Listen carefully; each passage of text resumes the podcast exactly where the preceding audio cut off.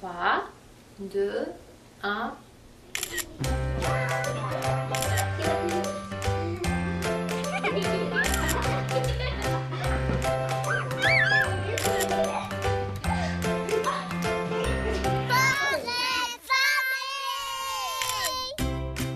Bonjour, comment ça se passe euh, chez vous? Bien, je l'espère, Marianne Paquette avec vous pour euh, les 60 prochaines minutes. Vous écoutez l'émission Portrait de famille sur Canal M. Aujourd'hui, je vous présente la famille de Jacques Théberge, papa de Vincent, 18 ans, et d'Antoine, 15 ans. On est vraiment en plein dans l'adolescence, mettons, deux grands euh, colosses. J'ai pu voir la photo, on apprendra à les connaître davantage au cours de la prochaine heure.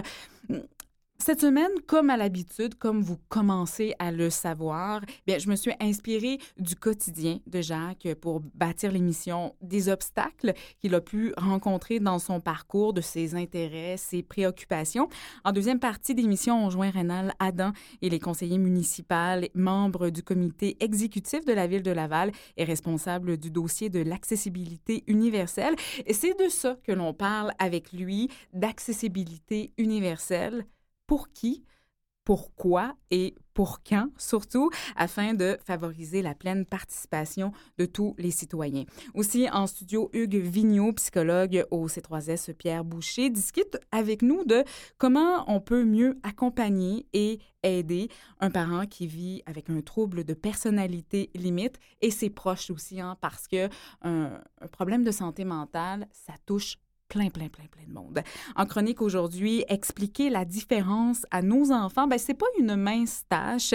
Et Francine Ferland, elle, ergothérapeute, professeure émérite à la faculté de médecine de l'Université de Montréal et conférencière, nous donne quelques petits trucs pour aborder le sujet avec nos enfants. Et finalement, en ressources, on se tourne vers le Cosmodome de Laval, un lieu qui, on ne le sait pas nécessairement, qui est accessible pour tous, engagé auprès des personnes qui vivent en situation de handicap.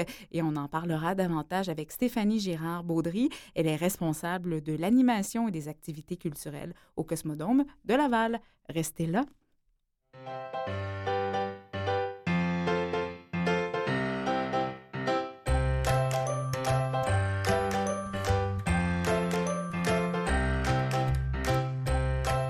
Jacques Théberge, bonjour.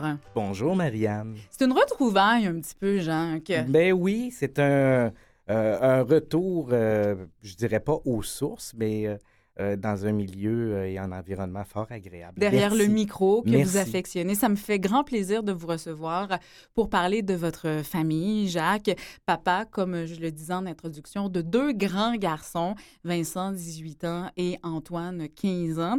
On commence toujours avec le portrait de famille que vous avez choisi, votre photo favorite. Je l'ai sous les yeux. Elle a circulé déjà depuis quelques jours sur euh, nos différents réseaux. Vous êtes à Walt Disney, c'est ça? On est à Walt Disney, oui. On est en 2014 à ce moment-là. Il euh, faut dire que je suis pas du type euh, Kid Kodak. Alors, euh, c'était tout un défi de trouver des photos, de trouver une photo de famille récente. mes garçons sont plutôt discrets aussi vis-à-vis de la caméra. donc, c'est pas facile de soutirer des photos. Mais effectivement, celle-là, on était dans un contexte, je pense, donc de vacances, très, très relax. Alors, j'ai choisi cette photo-là parce qu'elle reflète bien euh, euh, la famille, mais aussi le cadre dans lequel on est. Mm-hmm. Euh, beaucoup de mm-hmm. plaisir et soulignons évidemment que Walt Disney, c'est évidemment un exemple à suivre au niveau de l'accessibilité universelle.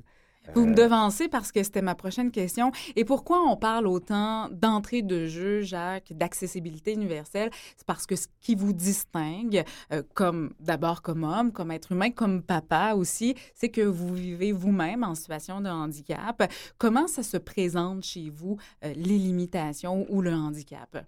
Bien, il faut comprendre que justement, souvent les gens ont tendance à croire que l'accessibilité universelle, on parle de tourisme, on, parle, on va parler de restaurants, de musées, euh, de sites comme ça, mais au quotidien, lorsqu'on est papa, par exemple, l'accessibilité universelle prend tout son sens au niveau de l'école, au niveau des parcs.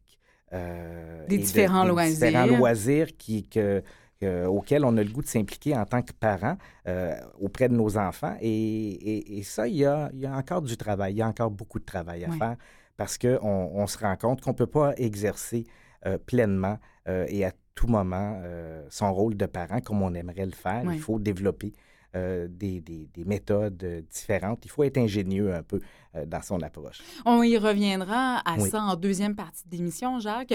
Je veux retourner un peu, moi aussi, aux sources et de vous ramener peut-être 18 ans plus tôt, c'est-à-dire au désir de fonder une famille avec Mélanie, votre conjointe, d'avoir des enfants. Quand on vit avec un handicap, qu'on désire être papa, ça arrive avec peut-être un lot de questionnements un petit peu plus grand. Euh, Vous avez été amené à réfléchir à quoi, vous, au, tout début, lorsque vous aviez ce désir-là d'être papa? En fait, euh, moi, en tant que tel, euh, ben, tout le monde le sait, je pense, ou en tout cas la plupart de vos auditeurs qui, qui me connaissent savent que mon handicap, c'est un handicap de naissance. Mhm. Euh, donc, euh, par rapport à, à cette situation-là, lorsqu'on arrive à la décision, à la réflexion d'avoir des enfants, euh, le handicap, c'est quelque chose qui est bien, bien assimilé. Mhm. Euh, et je vous dirais que euh, la première question, le premier questionnement qu'on se fait, c'est pas en lien avec son handicap, c'est vraiment à se dire est-ce que je suis prêt à, avoir, euh, à assumer toute la responsabilité que ça implique d'avoir, d'avoir des enfants? Est-ce que j'ai la maturité euh, Mhm. nécessaire euh, pour le faire Et c'est davantage euh, de l'extérieur qu'on est confronté à des questionnements vis-à-vis de notre handicap. Pour moi, ça allait de soi, pour ma conjointe aussi, que euh, de faire le choix d'avoir des enfants dans, dans ma condition, ça impliquait peut-être un peu plus de travail, par exemple, pour Mélanie que, que pour moi. Euh, Quoique, il y a des pères de famille qui ont tous leurs morceaux, comme on dit, et qui sont très peu impliqués auprès de leurs enfants. Donc, ça se passe entre les deux oreilles. Mais ça, pour nous, c'était déjà clair qu'il y aurait euh, peut-être un travail supplémentaire pour Mélanie euh, de ce côté-là. Euh, donc, on ne s'est pas vraiment, nous, inquiétés du fait d'avoir un enfant.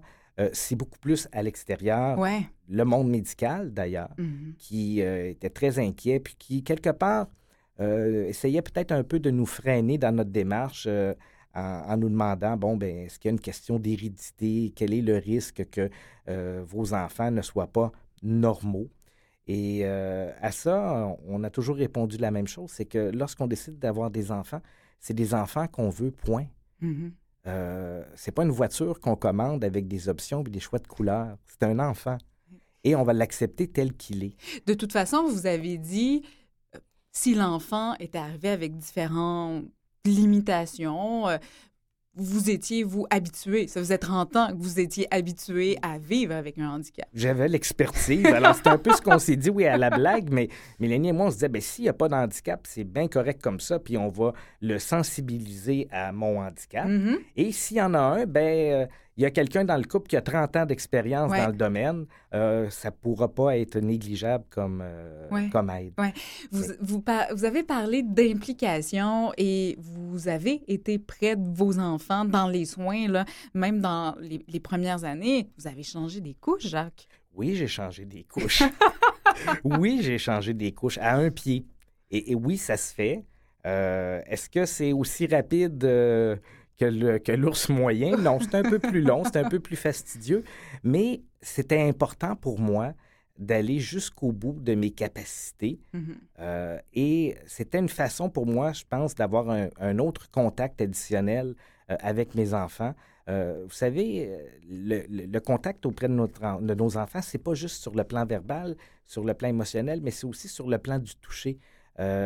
Prendre soin de son enfant, le coller sur soi, euh, c'est quelque chose que le- dont le parent a besoin, puis dont l'enfant a besoin aussi. Et on voulait aller jusqu'au bout dans notre, euh, dans notre démarche. Et euh, c'est ce qu'on a fait. Puis je pense qu'on l'a fait avec euh, beaucoup de succès. Oui. En 2007 arrive peut-être un événement ou disons plutôt une période un petit peu plus trouble pour vous, une grande fatigue qui s'installe, une dépression aussi, Jacques? C'est, ça a d'abord commencé par une dépression et euh, c'est la première fois que j'en parle publiquement. euh, Merci aujourd'hui à, à votre émission parce que je trouvais que c'était important et que ça a eu une incidence sur, euh, sur la vie de mes enfants puis sur euh, le tissu familial. Donc oui, beaucoup de fatigue sur le plan professionnel, beaucoup de remise en question. Euh, une dépression, une dépression qui a été euh, euh, mal soignée Mhm. entre autres. Moi, je me souviens qu'on, dans le fond, j'ai passé sur le plan du diagnostic, presque 10 ans en dépression. OK. Euh, fondamentalement, ce qu'on a découvert par la suite, c'est que oui, il y a sans doute eu une période de dépression, mais ça fait éclore quelque chose qui était déjà là, qui était un trouble de personnalité limite. Oui. Et on va en parler davantage avec Hugues Vigneault. Il est en en studio avec nous et il est également psychologue.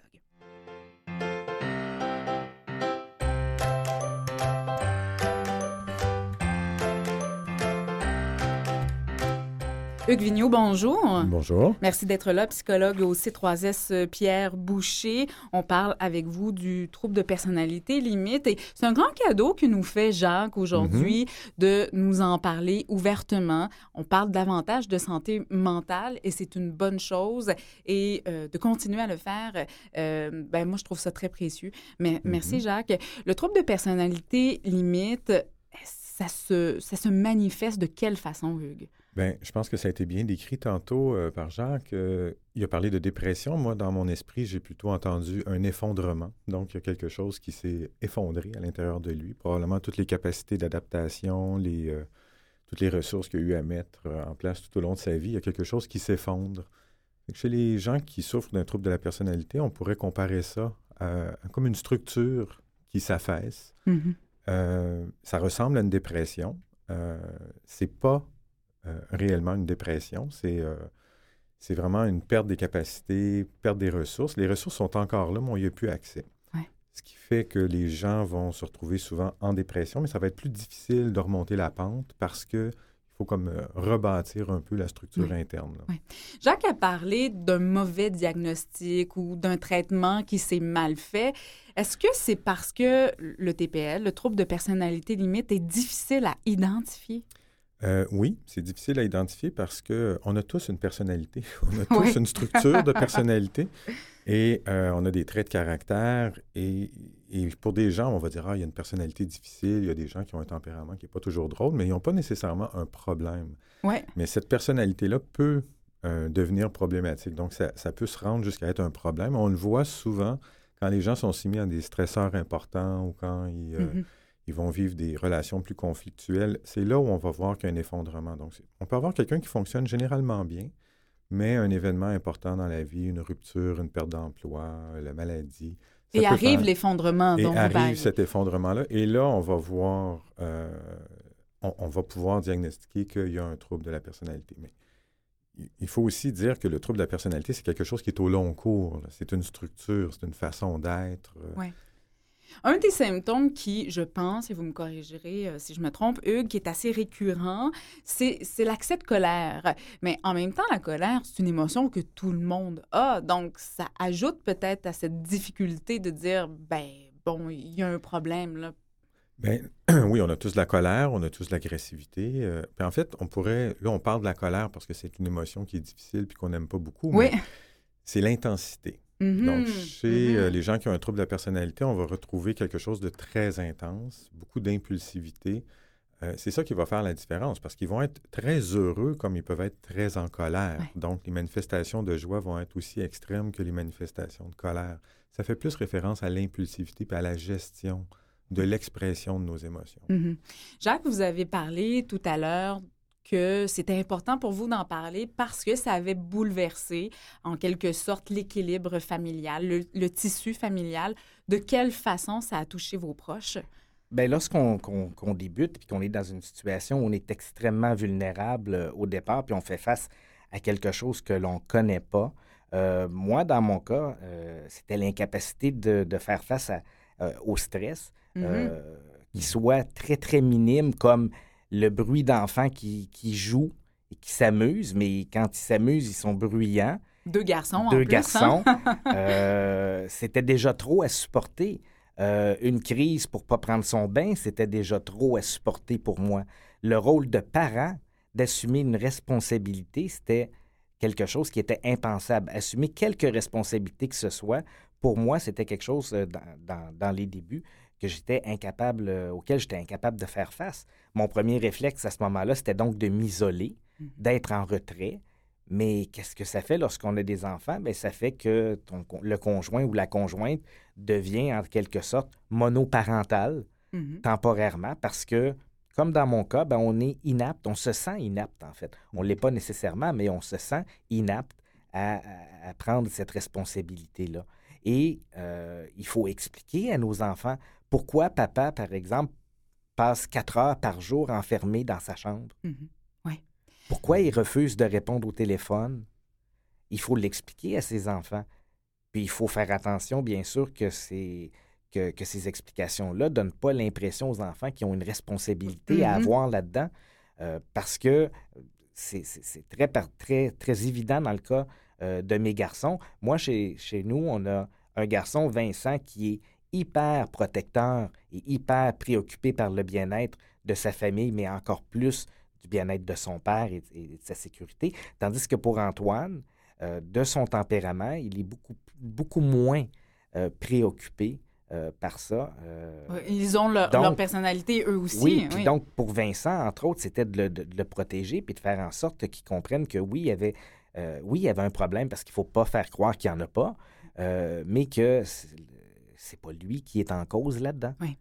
Hugues, comment, et c'est aussi beaucoup l'objectif de cette discussion-là, comment Mhm. on accompagne le parent qui a un TPL, c'est diagnostiqué, à mieux naviguer dans Mhm. cet équilibre dans la famille, finalement? Bien, il y a quelque chose qui est intéressant qui est mentionné par Jacques, c'est la- la- l'idée du contenant. Donc, euh, plus capable, quand je suis plus capable de me contenir moi-même, bien, ça devient très difficile de contenir mon entourage, les enfants. Puis dans ce temps-là, c'est important de d'avoir une structure, une routine, euh, donc de rétablir une espèce de cadre qui va être sécurisant pour tout le monde. Fait que Mhm. Le pire, c'est la désorganisation. Puis souvent, bien, quand on a un des parents euh, qui va moins bien, bien, toute la structure familiale se désorganise. C'est important d'essayer de réorganiser, euh, de restructurer. Je pense que la transparence est importante aussi. Souvent, les gens ont peur de dire qu'ils se sentent pas bien. Les parents vont se cacher, vont cacher leur peine, leur souffrance. Je pense que c'est important d'être capable de dire aux enfants, ben, papa, maman va pas bien, mais c'est correct, on va s'en, on, on en, on, en prend soin, on va, on va Mhm. résoudre le problème. Mhm. Donc, de rassurer les enfants, pas en faisant comme s'il n'y avait pas de problème. Donc, oui, il y a un problème, mais on va l'adresser, puis on va, euh, Ouais. on va en venir à bout. Là. Est-ce qu'il y a un traitement pour le trouble de personnalité Tout à limite? fait, tout à fait. C'est, euh, il y a 20 ans, on aurait dit qu'il n'y avait rien à faire. C'était des gens qui étaient euh, pas très, très bienvenus dans le réseau de la santé. Euh, maintenant, c'est, euh, c'est, très commun, puis on sait que la thérapie euh, peut euh, vraiment aider. On va même parler de disparition du trouble. Ah oui. On garde notre structure de personnalité. On en a parlé un peu avant Oui. l'entrevue. On reste qui on est, on- euh, fondamentalement. Et c'est sûr que les, si on met des, euh, si on met en place dans notre vie des moyens de se protéger, éviter le stress, euh, éviter euh, les conflits, essayer d'avoir, comme je disais, une routine, un, un cadre, une structure. En fait, euh, le- le- le- les gens qui s'en sortent le mieux, c'est en couple, Ouais. euh, avec un emploi, quelque chose de stable, ça vient structurer, ça vaut mieux que n'importe quel traitement. Mais la thérapie peut aider à re- remettre ça en place. Et oui, on voit des gens qui, euh, qui n'ont plus euh, les accès de colère, l'impulsivité, la désorganisation, les chutes dépressives, euh, les idées suicidaires. Tout ça peut facilement, euh, effectivement, s'en aller. Là. Jacques, dix ans après cette période un petit peu plus trouble, où est arrivé le diagnos- diagnostic de trouble de personnalité limite? Comment ça se passe, cette gestion chez vous? Ben, é- écoutez, on en parlait justement tout à l'heure, euh, M. Vigneault et moi. D- dans mon cas, à moi, euh, c'est quelque chose qui est encore là dans le quotidien. C'est quelque chose qui se gère, euh, mais qui est encore là. Il y a une, une espèce de fragilité euh, que je ressens encore. J'ai apprivoisé cette difficulté-là. J'ai été capable d'identifier les déclencheurs et on, on gère les déclencheurs. Mhm. Mais je ne peux pas dire que je suis rendu au point où il y a une disparition complète, non. Et euh, j'aimerais ça qu'on le soulève parce que c'est important pour moi. Euh, une des difficultés, euh, c'est que c'est rare qu'on parle de santé mentale chez les personnes en situation de handicap. Oui. Et euh, on parle aujourd'hui, entre autres, d'accessibilité. Euh, ça a été une série d'obstacles parce qu'il y a très peu d'endroits, très peu de services euh, en santé mentale qui offrent un accès euh, sur le plan physique Mhm. euh, à de l'accessibilité. Le réseau communautaire travaille très, très fort en santé mentale, mais souvent, les installations n'ont pas euh, ce qu'il faut. Puis, moi, j'ai eu l'impression d'être un peu le pionnier là-dedans. Oui. Mais on va bien sûr y revenir. Je suis contente que vous on arrive à le souligner aussi aujourd'hui. Vigneault, euh, Hugues Vigneault, c'est tout le temps que l'on a aujourd'hui. Merci beaucoup de votre passage et de cette lumière sur le trouble de personnalité limite. Je rappelle, vous êtes psychologue au C3S Pierre Boucher.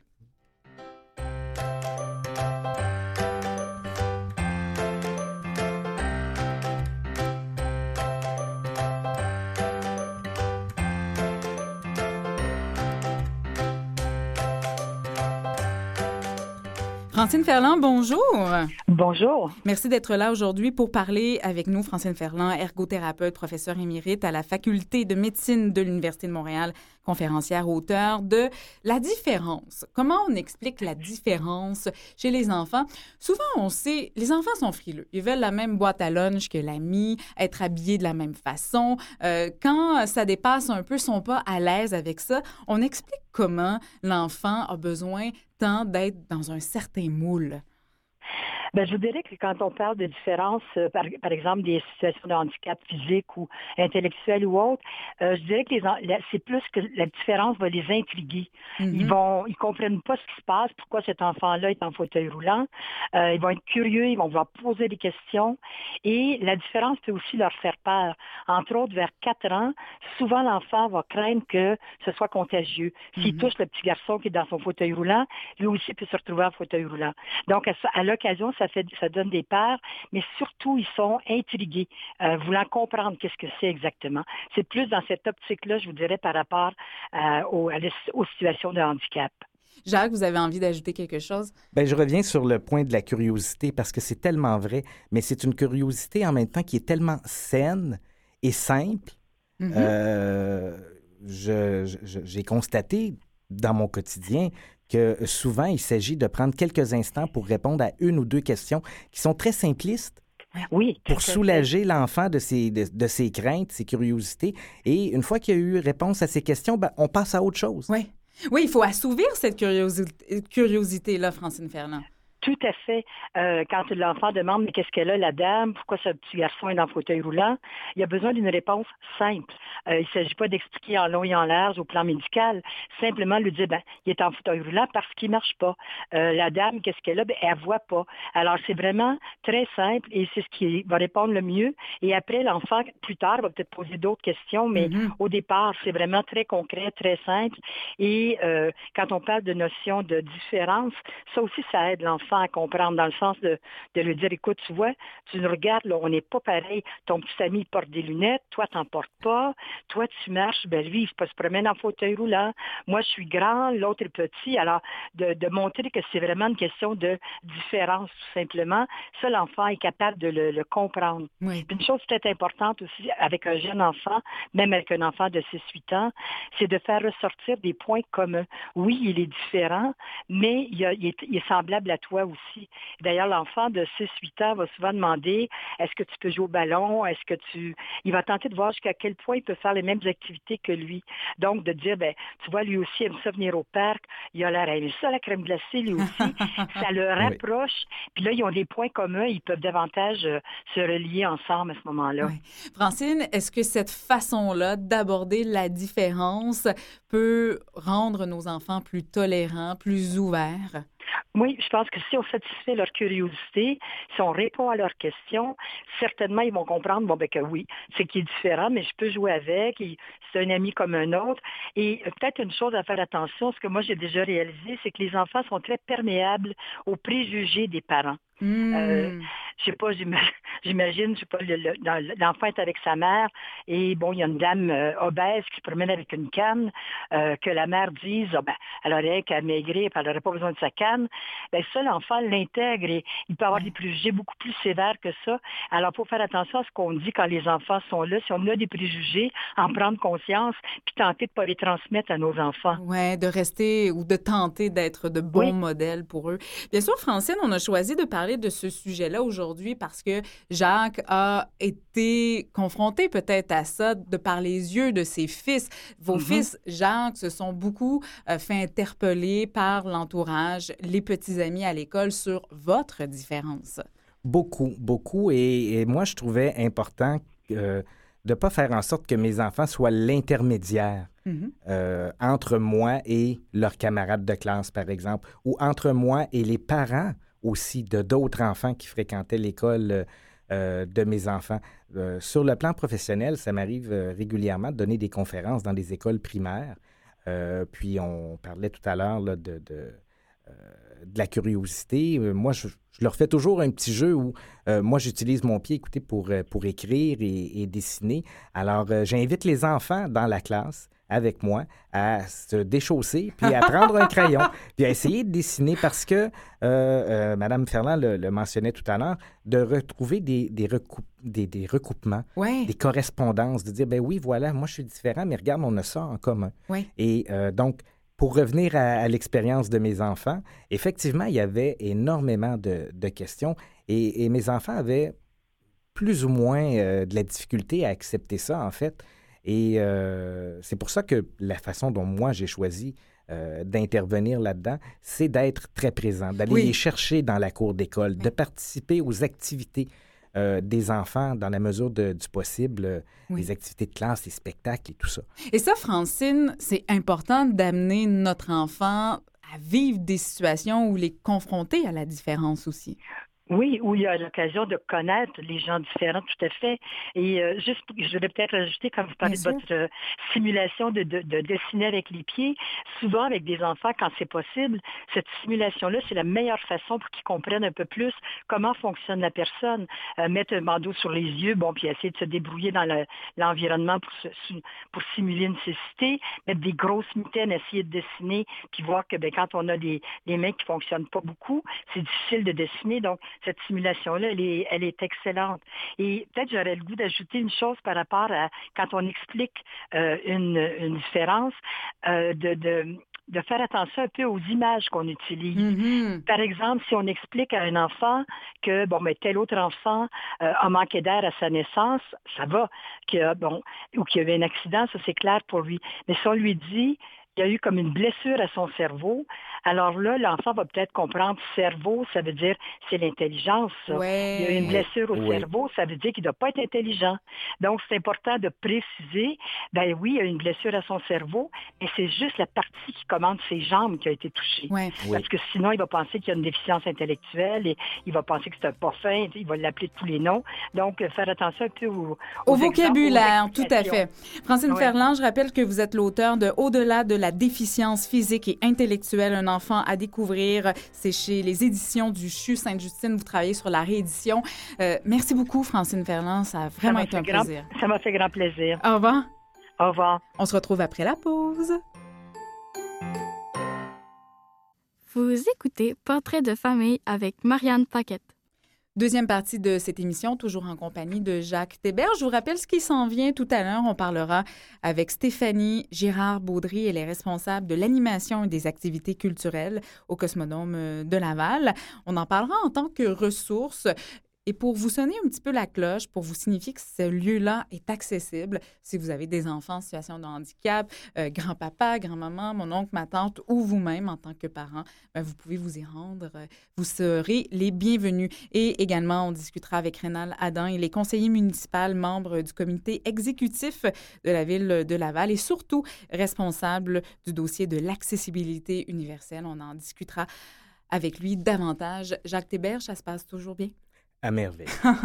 Je veux revenir avec vous sur euh, cette, euh, cette importance de l'implication auprès de vos fils, peut-être pour arriver à mieux eux-mêmes les intégrer, mais aussi pour faire de la sensibilisation à la différence.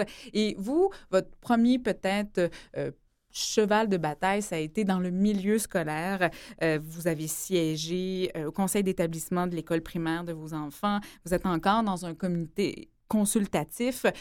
Pourquoi c'était important pour vous de, faire ça?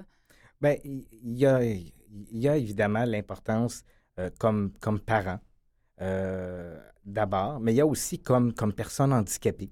Cette responsabilité-là, euh, et comme parent handicapé aussi, cette responsabilité-là de porter une bataille. Je pense qu'on ne peut pas se le cacher. Oui, comme, comme papa, j'avais envie d'être impliqué dans la, l'éducation de mes enfants, puis je pense que c'est normal.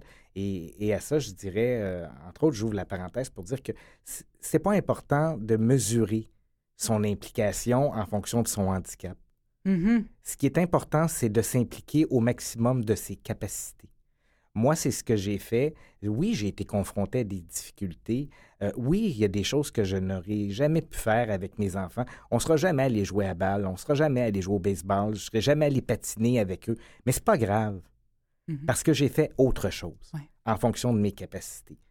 Et à travers ça, l'implication sur le plan euh, de l'éducation de mes enfants, à plus long, plus large euh, horizon sur le plan de la commission scolaire, je trouve que c'est à la fois euh, une responsabilité, une obligation que j'ai autant envers mes enfants qu'envers les parents qui ont des enfants euh, Mhm. handicapés et aussi les parents qui ont un handicap parce que on est un peu précurseur encore et, et méconnu. Il y en a très peu euh, quand même de parents en situation de handicap qui vont oser Ouais. rêver et réaliser ce rêve-là que d'avoir des enfants.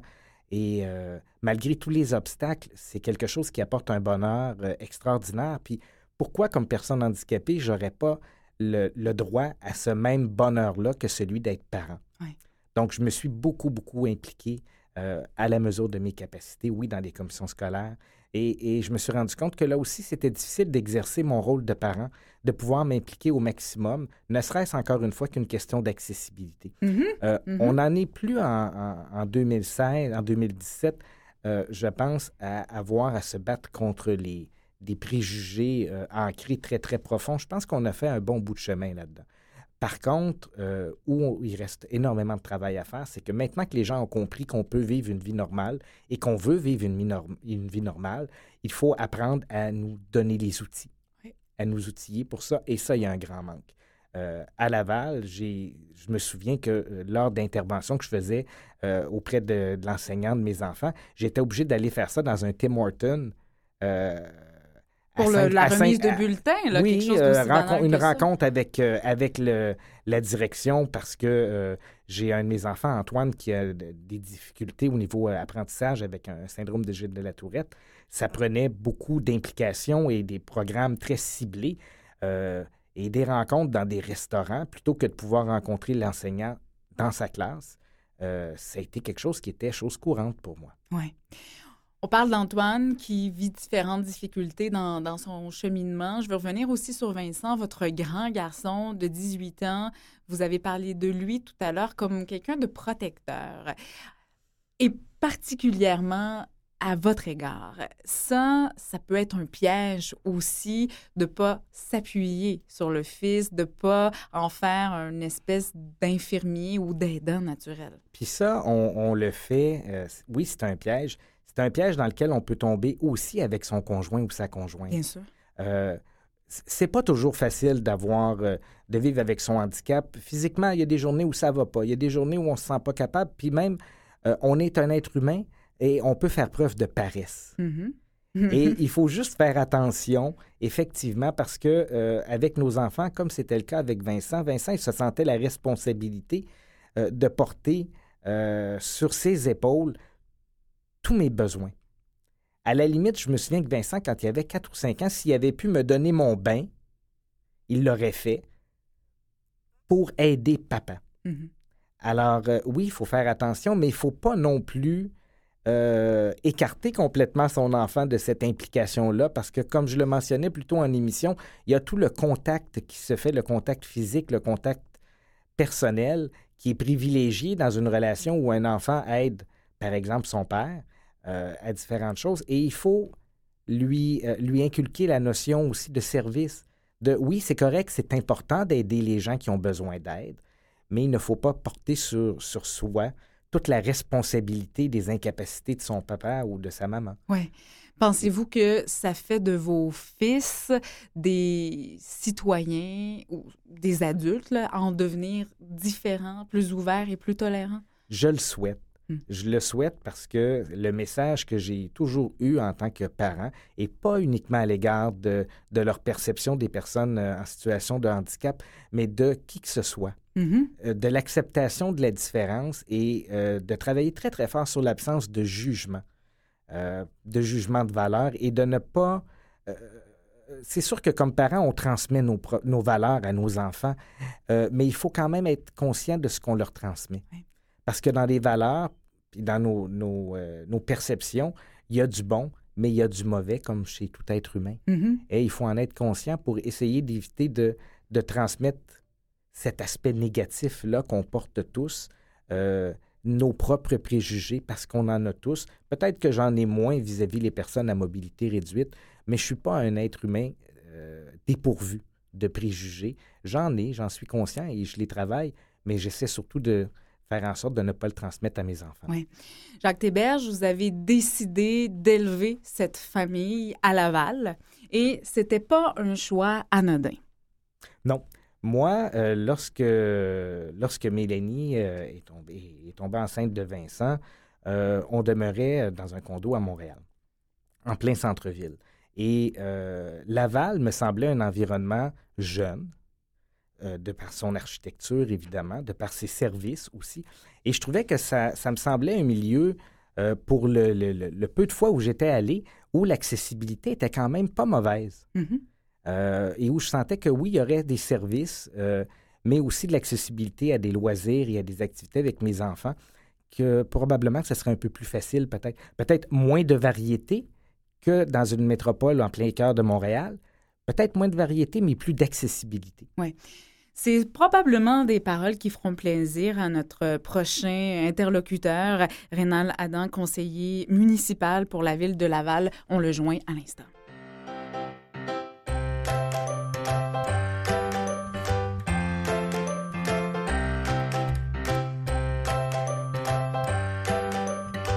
Adam, bonjour. Bonjour, Madame Paquette. conseiller municipal, membre du comité exécutif de la ville de Laval. Et on vous parle aujourd'hui surtout en tant que responsable du dossier de l'accessibilité universelle. On avait envie d'en parler avec vous et Jacques Théberge, résident de Laval. Depuis combien de temps, Jacques? Ben, si on fait abstraction d'un petit séjour à Québec pendant deux ans, on pourrait dire euh, presque 18 ans maintenant. Presque 18 ans, donc euh, citoyen de Laval. Jacques euh, vit en situation de handicap euh, rénal et euh, il a été confronté, bien sûr, à, différentes occasions, à certains obstacles. Comment ça se Comment ça se traduit l'accessibilité universelle à la ville de Laval? Quel serait votre diagnostic, Rénal Adam? Euh, une ville de plus en plus accessible, une ville qui pr- de, prend de plus en plus conscience euh, de ses lacunes et qui cherche à les combler. En fait, euh, on, favorise le droit aux personnes handicapées de bénéficier de l'ensemble des services municipaux dans les meilleures conditions possibles et on réagit à toutes les situations qui se présentent qui empêchent cela. Oui.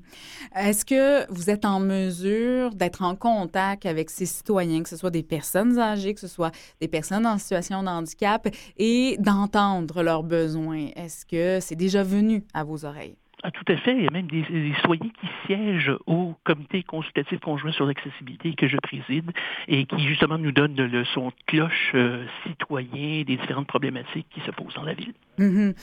Euh, en ce moment, euh, où en est cette vision stratégique de la ville de Laval pour tendre vers une meilleure accessibilité universelle? L'accessibilité universelle est incluse en fait dans la vision stratégique de la ville, euh, la vision euh, urbaine de nature 2035. C'est même un des fondements euh, de, de cette euh, vision-là. Donc, il se traduit par différentes mesures incluses dans un plan d'action qui nous amène de, graduellement de 5 ans en 5 ans. Donc, le prochain euh, nous amène en 2020. Euh, chaque année, ben, je dis chaque année, jusqu'à 2014, chaque année, il y avait un plan d'action en accessibilité. Et depuis 2014, ben, le plan s'est traduit euh, sur une période de trois ans qui nous permet d'aller au-delà de, la simple obligation ponctuelle et d'avoir une vision un petit peu plus proactive. Mhm. Jacques, vous avez une vision, évidemment, en tant que personne en situation de handicap, de l'accessibilité. Vous avez souvent eu à discuter, par exemple, avec des commerçants et vous vous dites, bon, à un- moment donné, c'est l'œuf ou la poule. Les commerçants se disent, ben, mon lieu, mon commerce n'a pas à être accessible parce que de toute façon, j'ai pas de pas de clients en situation de handicap. En même temps aussi, on se dit peut-être que ces personnes-là ne s'y rendent pas parce que le lieu est pas accessible. Vous vous dites, ben, pourquoi ça ne pourrait pas être accessible pour tous finalement? Exactement. Puis je pense qu'il y a un point qui est important de, de- de mentionner, c'est que euh, que l'on parle de Laval ou que de plein d'autres municipalités au Québec, les efforts sont là. Mhm. Et, et ça, on le sent. Euh, c'est beaucoup, c'est davantage sur le plan euh, des entreprises privées, des restaurateurs, euh, des propriétaires euh, de différents commerces, où il y a un travail à faire et où euh, on en est rendu, je pense, où justement les villes euh, devraient, dans la mesure du possible, euh, encourager davantage les commerçants sur leur territoire à développer euh, une brochette de services accessibles aux personnes à mobilité réduite, mais en accessibilité universelle. On ne parle pas juste de personnes à mobilité réduite, vous le savez, Marianne. Mhm. Donc, d'élargir l'horizon et d'aller pas uniquement euh, à se préoccuper d'avoir ses propres installations accessibles parce que euh, Laval, entre autres, le maîtrise très bien. Mais ce que j'aimerais voir éventuellement des municipalités, c'est des, des- plans d'action pour encourager les commerçants. Oui. En ce sens, et c'est intéressant, la perche qui est lancée, Renan Ladan, est-ce que les commerçants font partie intégrante de ce plan stratégique? Est-ce qu'il y a déjà eu un dialogue avec eux à Laval? Ben, il y a une euh, reconnaissance des efforts qui sont faits par les commerçants, par les entreprises pour euh, élargir euh, l'accessibilité de leurs locaux, de leurs installations. Euh, il y a même une- en ce moment des, des démarches qui sont faites pour favoriser l'emploi des personnes handicapées. Euh, je prends par exemple, le- tout récemment, on a adopté une, un plan d'action pour une démarche de ville inclusive des personnes autistes Mhm. qui se traduisait justement par une sensibilisation à, à l'emploi, euh, Ouais. non seulement des personnes autistes, mais des personnes ayant un handicap euh, de façon générale. Euh, on s'est associé à la Chambre de commerce et à M. Randy Lewis, le- l'ancien directeur de l'exploitation des pharmacies Walgreens aux États-Unis, euh, qui est venu nous, euh, nous transmettre son message justement euh, d'inclusion et de mesures euh, actives pour l'emploi des personnes en situation de handicap. Il y a aussi, bon, on a parlé des commerçants, on parle d'entreprises privées, il y a la population en général qui a à euh, aller vers plus d'ouverture, plus de tolérance envers euh, les personnes en, situation de handicap et amener, à être amené à les côtoyer davantage. Euh, encore là, est-ce qu'il y a un effort de ce côté-là? Mon Dieu. Il y a des efforts, par exemple, le- l'été euh, pour les camps d'intégration, euh, ben, en fait, l'intégration des, des- des enfants en situation de handicap dans des camps jours euh, Oui, euh, ah oui, réguliers. Euh, on est très fiers de notre camp euh, particulier, le camp Gourou. oui. Euh, mais qui- en fait, qui est un fleuron euh, à Oui. Laval. Il y a des, euh, des, des gens qui déménagent à Laval pour en bénéficier, euh, tant la demande est grande.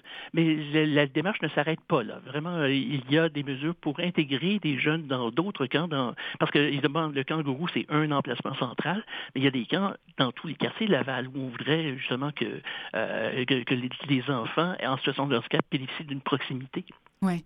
Ben, il y a le kangourou, bien sûr, ici, on le connaît bien au Canal M. Euh, Tout à l'heure, on, on discutera avec le Cosmodome de Laval, avec Stéphanie euh, Gérard-Baudry. Le Cosmodome de Laval est également accessible. Il faut le souligner, Rénan Ladan. Donc, Oui. de, de belles fiertés euh, du côté de la ville de Laval. Euh, ça serait quoi, peut-être, les choses là, à améliorer dans les prochaines années? On parlait de 2020 là, tout à l'heure.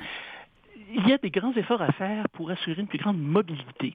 Euh, on est justement en train de revoir euh, les plans euh, d'action en accessibilité au transport en commun, euh, en train de revoir l'ensemble du plan d'action pour l'accessibilité côté ville.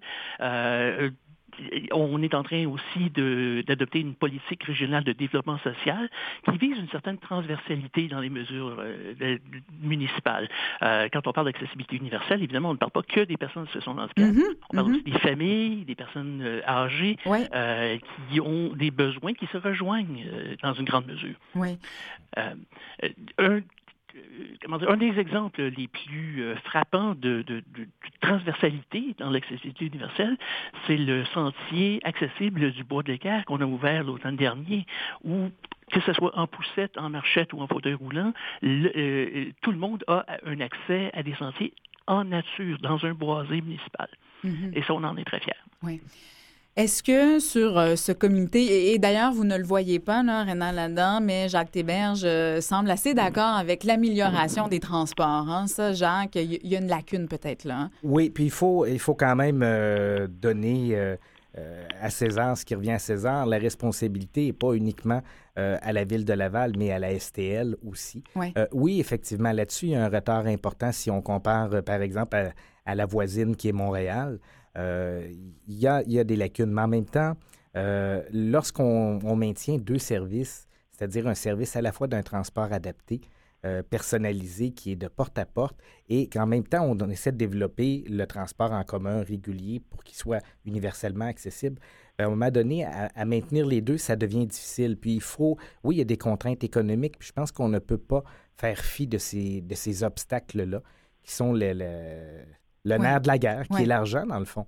Et, euh, mais mais c'est une responsabilité. Puis j'entends M. Adams qui mentionne l'implication de la ville, mais euh, à mon sens, c'est aussi. Il y, a un autre partenaire là-dedans qui est important, qui est la STL. Oui. Les partenaires, je veux en, parler en, terminant, Rénan Ladan. Euh, qui sera disons, concerné par ce dossier d'accessibilité universelle au sein du comité exécutif? Ah, on a beaucoup de partenaires. Euh, il y a déjà l'Office des personnes handicapées, il y a la Société Logique euh, qui euh, nous aide dans, nos démarches architecturales, si on veut, l'Institut Nazareth et Louis Braille, l'Association régionale de loisirs pour personnes handicapées, le, CI3S, le regroupement des, regroupement des organismes de promotion des personnes handicapées. On fonctionne avec l'acronyme Europe, c'est plus simple. La Société de transport de Laval, effectivement. donc, tout ce beau monde-là euh, se concorde ses efforts pour euh, vraiment assurer une plus grande accessibilité mhm. euh, efficace. Est-ce que vous allez être amené dans ce processus à consulter des personnes en situation de handicap pour reconnaître davantage leurs besoins? Tout à fait, c'est déjà le cas. les, consultations battent leur plein par l'entremise d'Europe, justement, mhm.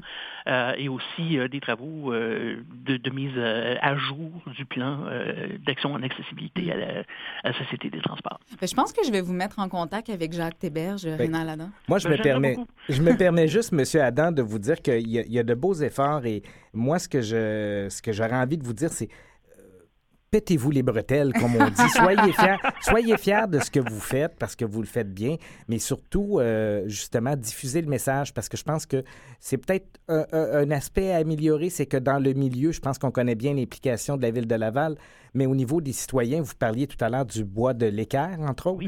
Euh, moi, je suis citoyen de Laval depuis de nombreuses années et je n'ai jamais entendu parler de ce, de ce lieu-là et de, la belle démarche d'accessibilité universelle que vous avez fait. Pétez-vous les bretelles, Rénan Exactement.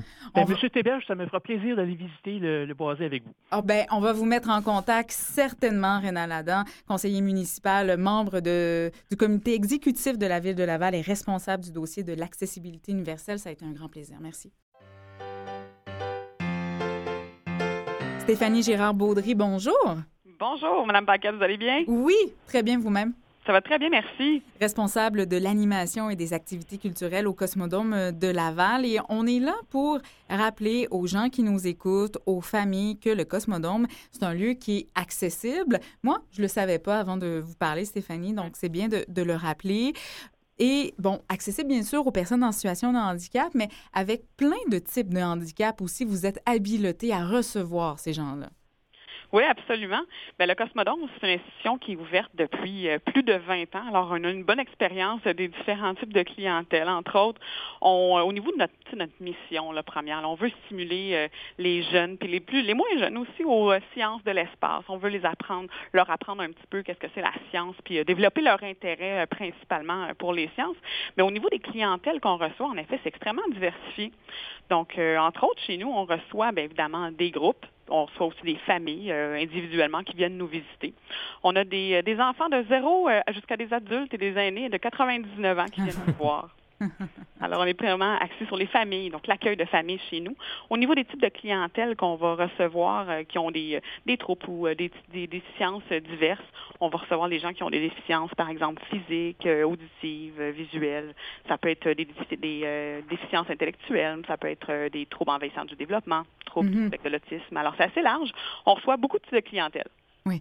Ce qui est aussi intéressant chez vous, Stéphanie, c'est que le personnel, donc vos employés, sont également formés à recevoir ces groupes-là. Oui, absolument. Donc, depuis quelques années, on travaille euh, en partenariat avec euh, l'Europe de Laval. Donc, euh, avec l'Europe, on a développé une formation de, sensibilisation pour les employés, ce qui les amène à être en mesure d'interagir de manière adéquate avec les gens qui ont, sont en situation d'adversité. Donc, par exemple, lors de cette soirée de sensibilisation-là, les jeunes animateurs sont mis en situation. Donc, ils vont devoir faire une animation pour un groupe qui présente des, des des, des troubles ou des décisions euh, qui sont mhm. diverses. Alors à ce moment-là, ils sont vraiment euh, mis à contribution, ils vont devoir animer le groupe, puis à ce moment-là, ils sont euh, ils, vont devoir comprendre un petit peu quelle est la problématique pour ces personnes-là lorsqu'ils sont au cosmonome, par exemple, pour se déplacer pour discuter avec l'animateur parfois. Euh, si on a une, problématique au niveau visuel, mais on ne voit pas, alors il faut faire attention à ça. c'est vraiment de les mettre dans des situations qui vont leur permettre d'apprendre comment euh, bien, euh, bien servir le groupe. Jacques, vous semblez tellement enthousiaste. Ben, je, peux, je ne peux faire autrement que d'être totalement en accord avec ce que, ce que Mme Girard-Baudry dit parce que euh, je suis allé à quelques reprises euh, avec euh, mes enfants parce qu'on est justement, quand on, a un handicap, on l'a mentionné, un peu limité dans le, choix des activités. Le Cosmodome faisait partie des endroits que j'ai aimé visiter. Et vous avez devancé, dans le fond, mon, mon intervention, Marianne, parce que je me disais justement, ben, l'équipe du Cosmodome doit forcément avoir une euh, avoir reçu une formation parce que c'est quelque chose qui se sent. Mm-hmm. le, le, le, confort dans lequel les, le personnel, euh, en pleine possession de ses moyens vis-à-vis d'une personne en situation de handicap, en tout cas moi, c'est ce que j'ai vécu à chaque fois, un ah. sentiment de il n'y en a pas de problème, monsieur, vous êtes le bienvenu, puis s'il y a quelque chose, vous, vous l'exprimez, puis on, on y va.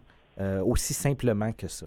Mais c'est important ce que vous soulignez, Jeanne, parce que lorsque l'on se rend dans un lieu pour le loisir, pour le divertissement avec nos proches, notre famille, on n'a pas envie de ressentir un malaise euh, auprès des gens qui nous reçoivent.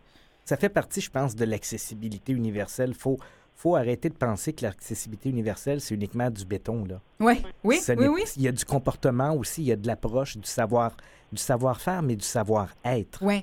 Et ça, ça rejoint un petit peu ce que vous m'avez déjà dit, Stéphanie. Il y a le vivre ensemble. Ça, c'est important au Cosmodome de Laval. Absolument. Bien, ce que je vous dirais, c'est que depuis plusieurs années, là, on est euh, beaucoup axé, en tout cas de plus en plus, à être accessible pour la communauté. On veut être accessible pour tous. Ça, quand on parlait d'accessibilité universelle, puis que c'est pas seulement du béton, mais c'est exactement ça. Donc, c'est rendu dans nos valeurs organisationnelles. Ça fait partie des choses qui sont importantes pour le Cosmodome. C'est-à-dire qu'on veut que l'organisation soit inclusive pour tous les types de clientèle. On veut pas qu'il y ait de différence. On veut le plus possible servir le client, mais sur mesure. Donc, clairement, quand quelqu'un vient nous voir, euh, vient nous visiter, qui a des besoins particuliers, bien, le but, c'est de le servir en lui offrant euh, un programme ou un service qui va être le plus euh, approprié à sa situation. Oui. Vous avez aussi des camps de jour qui peuvent correspondre à des enfants qui vivent toutes sortes de limitations, de différences.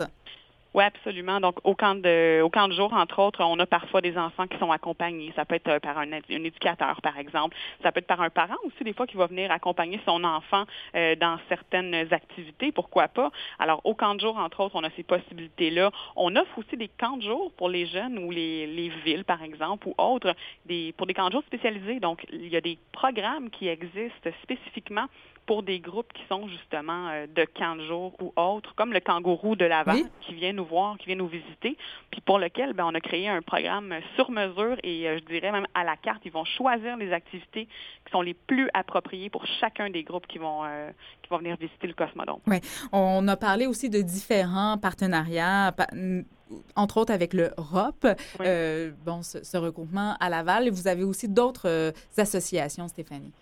Oui, entre autres, euh, on peut parler euh, du CIS euh, de Laval aussi. Là. En fait, on a un programme, entre autres, où est-ce qu'on va recevoir des jeunes qui ont un TED et donc qui sont en intégration socio-professionnelle, qui viennent travailler au Cosmodome avec nous. Donc, il y a un jumelage avec des animateurs, avec des employés à ce moment-là. il y a, comme on a parlé un petit peu plus tôt, le kangourou. Mm-hmm. on a la Fondation de l'autisme avec qui on a fait, il y a environ deux ans, une, une, journée ou un brunch pour la Fondation. Il y avait même une euh, à ce moment-là, donc une, exposition de photos mm-hmm. de, la part d'un photographe qui avait photographié plusieurs jeunes autistes. Mhm. Donc, euh, on voit que cette ouverture-là, euh, en ce moment, on, en- et en terminant, Stéphanie, on va voir quoi euh, au Cosmodome de Laval? C'est quoi votre programmation? Alors, au Cosmonome, quand vous venez nous visiter, vous avez plusieurs options. Il y a donc, premièrement, les missions virtuelles interactives. Vous pouvez venir faire une visite puis devenir un voyageur de l'espace complètement. Alors, il y a plusieurs thématiques, trois entre autres, une sur la planète rouge, donc on va visiter Mars. Il y a aussi les frontières du cosmos, où est-ce qu'on visite le système solaire et le cosmos. Mais en plus de ça, donc on a une mission euh, à ce moment-là où est-ce qu'on va aller euh, explorer la conquête de l'espace, donc le rêve impossible, où est-ce qu'on va explorer euh, la Lune principalement. Hmm. Pour se sentir comme un David Saint-Jacques. Et voilà. Euh, voilà, Stéphanie Gérard Baudry, on se laisse là-dessus. Vous êtes responsable de l'animation et des activités culturelles au Cosmodome de Laval, cosmodome.org pour en savoir davantage. Merci beaucoup pour tout ce que vous faites. Merci à vous. Bonne journée. Au revoir. Jacques Théberge, c'est comme ça que ça se termine. Déjà. Déjà, ça a été si rapide. Tellement. Pour chaque sujet, on aurait pu faire peut-être 60 minutes de plus et approfondir. Ben, vous reviendrez, Jacques. Avec plaisir. La porte est toujours ouverte euh, pour vous. Salutations à Mélanie, Antoine et Vincent. Ben, bien merci, merci beaucoup à vous. Euh, je remercie tous les invités qui ont fait part, euh, qui ont pris part à cette émission. Stéphanie Gérard-Baudry, que l'on vient d'entendre, Rénal Adam, Francine Ferland et Hugues Vigneault. C'est Mathieu Tessier derrière sa console, Martin Forgue à la régie, Christiane Campagna aux médias sociaux. C'est Marianne Paquette au micro. Je vous salue. Portez-vous bien. On se retrouve la semaine prochaine. Bye bye.